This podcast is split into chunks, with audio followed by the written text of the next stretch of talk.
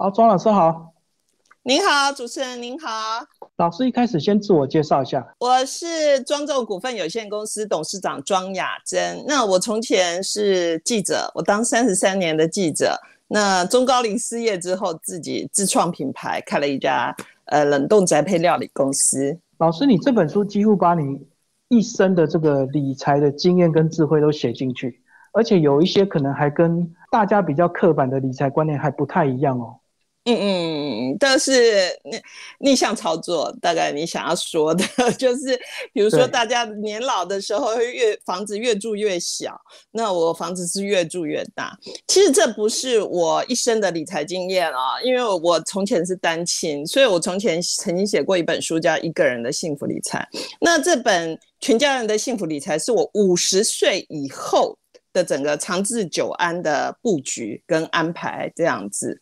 那其实我在五十岁的时候，我完全没有想到会有疫情，也完全没有想到会被退休、被退休、提早退休，在五十七岁的时候，完全都没有想到。可是那时候我做了一个很正确的事情，就是去换屋。我五十岁就很渴望住一百多平的房子，所以我就很积极的换屋。那后来我整个。比如说后面的创业啦，还有就是家里小孩的整个照顾啊，就因为这个房子而而而延伸的，所以我才会把这个书的第一章就是在讲着重在你怎么小屋换大屋方面。这样，好，那我先从房子开始谈。关于这个房子啊，因为我们如果说我们呃考虑到未来的退休规划、年老需求，可能会去找一个比较。环境相对比较好，然后偏远一点也没有关系，因为也不一定要上下班的。嗯嗯嗯。老师反而逆向操作，是在市中心找一个非常大的房子，而且三代同堂这样子。目前我们已经四代同堂，因为我已经有孙女了。那为什么会有这个构想呢？是因为其实以我这样上班族，我是不太可能。买一个一百多平的房子，享用一百多平的房子。那我的儿子呢？因为他们低薪，然后又高房价，所以他们也很可能会变成无可刮牛。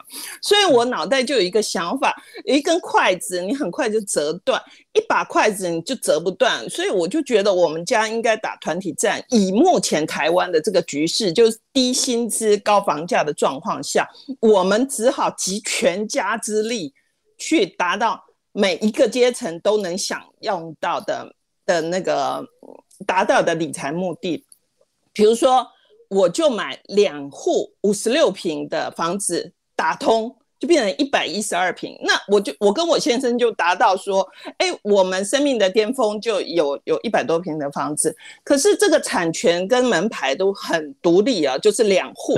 那我刚好有两个儿子，我就跟他们说。你们以后一人就一户，你们永远都不必担心你是无可刮你们只要慢慢照我的规划去缴款，那他们就很乐意啊，因为他们不必有赚第一桶金啊，也不必想东想西去买房子，他就可以以后有一个三千多万的房子，所以他们就很乐意配合，所以他们就会帮忙缴缴房贷这样子。所以呃，我觉得现在哦，我们的理财观应该要改变。不是像我二十年前，我二十年前那时候是很流行小家庭了。不过我觉得以目前低薪资、高房价的状况下，可能大家庭又会回来了。这样子，嗯，等于老师很早就把这个房子的事情啊讲清楚，然后房子早晚是你的，但是你要一起帮忙付贷款，然后他们就乐意付。很多人不太敢去提早先讲这个事情。对。这就是我先生，我书里面也有比较哦。我先生有两个儿子，我有两个儿子，可是我先生他就绝对不告诉他的小孩说这个房子以后是给他，他觉得不一定要给他，这样他才会努力。可是里面我有做一个很明显的比较表，结果比较努力的是我的儿子，因为他们担心说没有缴以后我房子不给他们。可是另外他我我先生的儿子他们就就。完全放弃买，完全放弃买房的那个念头啊，因为实在太困难了嘛。那在我看来，我觉得我先生他并没有活化他的资产，那像我其实就因为我本来我我我在木栅有一个四十五平的房子，我就把这个四十五平的房子像一个面团一样搓成两块给我儿子。那我先生在信义区的房子，他就还是一块。他就没有去活化他的资产，所以其实啊，我先生的房子是比我有价值的，比原来木栅有价值的。可是你理财规划如果妥善的话，你就会有更不同的那个效益会产生。等于双方都在观望，父亲不一定要把房子给小孩，小孩也不一定会对父母亲太孝顺，因为房子也不一定会留给我。对对，然后他们出手就比较阔绰，因为他们并没有房贷的压力。那他的消费如果扩错了之后，以后就更难再回到说要让他去买房、缴房贷这一个、这一个那个 circle 里面。那里面也有提到所谓如何呃避免陷入所谓的这个房租的陷阱，因为很多年轻人买不起房子，就干脆租好的房子，对，直接去享受现成的。对，我觉得这就是房东陷阱啊！因为我我身边有很多跟我同年龄的，他们年轻，他们就是非常有才华，那他们觉得那个缴房贷会降低他们的生活品质，哎，对对对，一般都是担心这样，所以他们就一辈子都租房子，因为租房子比较容易。可是等到他们五六十岁，就有问题来了。五六十岁，他们也面临退休，他再有才华，他们的工作收入都会减少。然后未来可能就变成零收入，因为退休，除非你是公务员有年金，等到那时候他们一辈子才发现一辈子赚的钱都给房东了，他手上并没有一个资产可以让他去小屋换大屋，所以这是一个很可怕的房东陷阱啊。那所以因为我一开始我就很清楚这样，所以我让我的小孩一开始就不要租房子，所以在书里面我有讲。各种方式来避免陷入房东陷阱，而且房东陷阱你一掉进去，不是你这一代的问题，因为你这一代掉进去房东陷阱，你没办法买房子，你的下一代又会变成贫二代，所以会影响很很多个世代。而且年老租会有一个现象，就是说你即使你付得起房租，人家还不一定敢租你，因为他会评估你的年纪，人家也不太愿意有一天，即使你是。生病走了，人家也会觉得很忌讳，对不对？对对，那租屋我是比较不清楚，不过我很清楚的就是，等你六十岁你要去买房子，银行不见得会贷款给你，因为现在我们贷款我可以拉长，因为我我金贷款金额很很多，所以我就是贷款三十年。那我五十岁的时候跟银行贷款三十年，银行愿意贷给你啊，因为等到那时候你八十岁啊。If 你是六十岁的时候，你去跟银行贷款三十年，那九十岁银行是不是会贷款给你？那是很有问题的。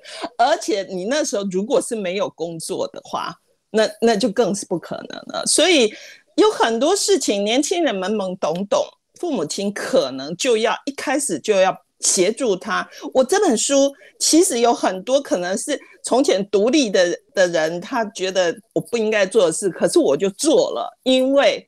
我们父母亲不拉他前面这一把，他以后就是悲惨的。那你子女悲惨，你父母亲也是蛮悲惨的，大概是这样。那书的第二部分讲到所谓的股票投资这部分，然后你身为一个财经记者，是不是大家就会认为你就会比较有内线消息？这就是从前大家一直的那个呃错误的想象啊，从前是啊。记者有内线消息，我说我们记者再有内线消息，也比不上上市公司的财务，那财务也比不上总经理，总经理也比不上董事长，那董事长更比不上消费者啊！因为你订单，像我现在在经营，我是董事长，对不对？我的产品好不好，热热卖不热卖，其实消费者最清楚，所以我就因为这样研发出账单选股法，这是很适合散户去去用的。就是你每个月如果花两三千块，一直固定花两三千块去消费的的公司，其实你就可以当他的股东，因为连你这个铁公鸡，你都每个月都会去付付钱给他，那就是他有很稳定的来源收入嘛。所以你用这个，你再不懂股票，你就用这个账单选股法。这也是彼得林区，你不要以为就是我们这种菜篮族想象的一种投资方法。其实这个我是看彼得林区他们这些专业经理人，他他是从他太太喜欢的丝袜，他女儿喜欢喝的饮料去挑选他投资的股票这样子。那当然我在股票呃投资这里有介绍一些基本功。其中还有几个四个方法啦，那大概都是你你一般不太投入股票的人可以我的。那不过还是很鼓励哦，各位如果真的想要蹲好马步练个功夫哦，可以去考一下证券营业员，这是一个很简单的就是自修方式，可是是名门正派哦。你就去买那个考试的用书，然后把它读一读，你才知道说啊什么是。SI，什么是本益比？你才知道怎么计算值利率。这这个是如果想要研究股票，可是不知道怎么研究起的人，可以从这个下手。所以如果你是比较懒人的，你就用所谓的价值型的选股就对了。你每天生活用品必须付的账单，它就一定会有稳定的收入。对对对对。可是关于价值投资法又不一定哦。价值投资法是你已经选好股票，那它。价格高跟低，你要会判断什么叫高，什么叫低，然后在低档的时候买买入，这才是价值型投资法。这就是巴菲特经常讲的嘛，就是他最喜欢跳楼大拍卖的时候。如果我们去公司去百货公司想要买一个衣服，我们通常会等到它换季跳楼大拍卖的时候去买。可是股票呢，大跌的时候大家都很悲伤，只有。巴菲特这种人都很快乐，因为他投资的时机又到了。就是有一些股票，它已经跌到它的价值投资，它的等于等同它价值的价位了。对，嗯哼，就是这样。好，那这本书的第三部分，老师就提到你创业，你五十七岁那一年 突然就被迫裁员，对，有只有两三个小时的，对对对的时间，我就包花款款就就走人了。那。我那时候又没有很潇洒，像电影那样都有一个纸箱这样让你拿着，我就去我车子拿我的那个买菜车，就把我所有家当就带走了，然后我就结束三十三年的上班生涯。其实那个晚上我是睡不着觉，不只是说没有钱进来，因为在四十岁的时候我已经注意到年金的重要，被动收入的重要，在书里面都讲得很清楚。其实你越早布局，你以后。就会有越多的收入进来。那像现在疫情啊，我的周遭很多朋友都是都是，比如说教练啊、钢琴老师，他们会变成零收入。那我大概有四个被动收入，我里面会有讲。那所以培养被动收入是很重要的。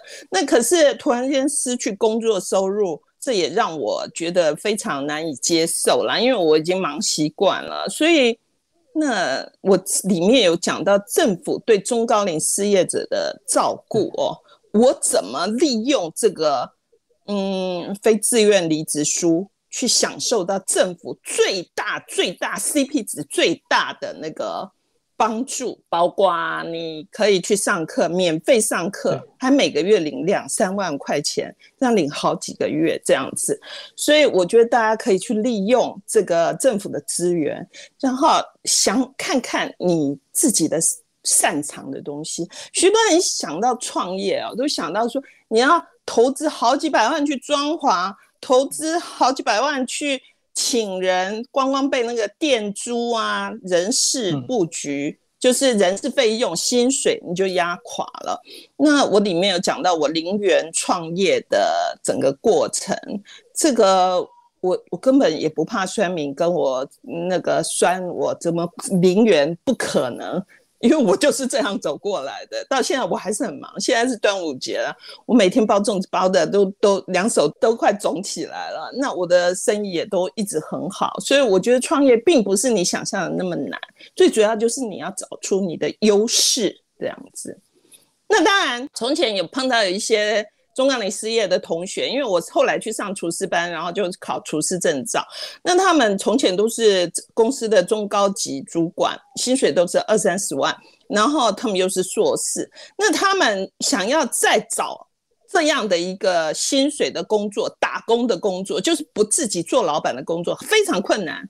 因为我那时候投的所有履历都石沉大海，所以最好中高龄失业者，你不要再想说你要再去当打工族了，你最好自己当老板、当自营商，要不然你会有很大很大的挫败感。嗯，对，直接就创业。最后我们来讲庄重的这个创业，你从自己的家里的厨房开始，然后你很快就找到自己的市场跟 TA，就是比较高档食材，愿意付嗯嗯比较高的一个生活品质去买你的产品的人。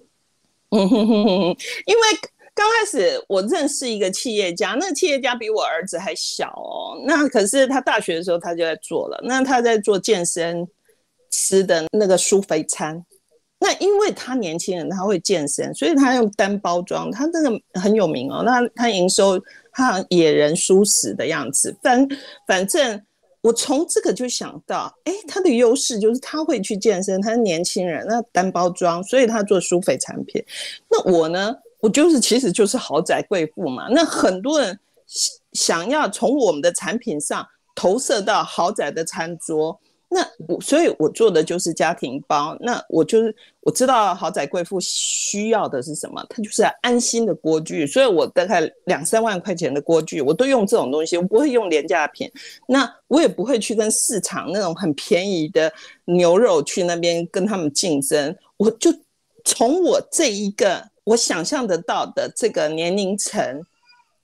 我想吃什么东西，可是外面买不到，那我觉得那就是我的优势，就这样子。那我觉得这样过来，大家是买满，就是买单的啦，因为他们真的的确需要这个。然后现在很多人不会煮，他们说疫情啊，大家关在家里啊，呃，有有时候受伤，就急诊室收到最多的就是。切到手的人去缝的，因为他很少去上厨房，所以大部分的去并不是疫情，而是去切到手然后去缝的。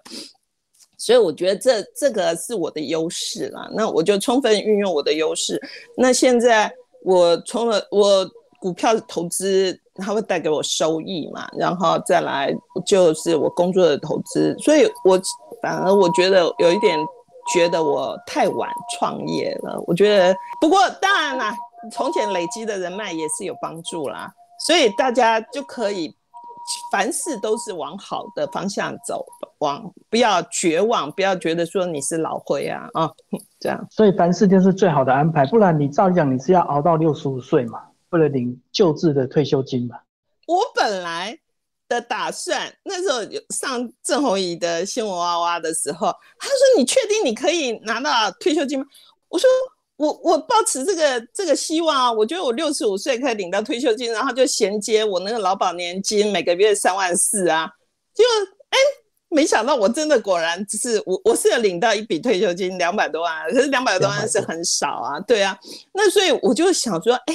那我再来开一家公司，然后继续再投劳保，那就把我本来三十三年年资再累积到四十年累，嗯，年资到到六十五岁嘛。那我本来开公司的想法是这样，因为其实我今我从我四十岁就开始布局股票的被动收入，所以其实我经济上并没有什么什么急迫的危机了。可是我还是很想要领。每个月比较多一点的劳保年金，所以其实开公司可以刚好帮我这个劳保的年资又延长啊，所以就是，而且我做的也很自由，因为我是冷冻真空包装啊，我我不必去雇店，那我不必请人，就是很多你觉得会让这公司倒店的因素，我都把它去除掉，这样。所以这样讲，努力其实还要配合方向，对不对？如果你照你本来的规划是还要再回到职场，你就非常的辛苦，而且投了很多履历表，让自己又不可能啊！因为因为我觉得我是文武双全啊，什么都会，又会包粽子，又会写书，可是没有任何一家愿意雇佣我，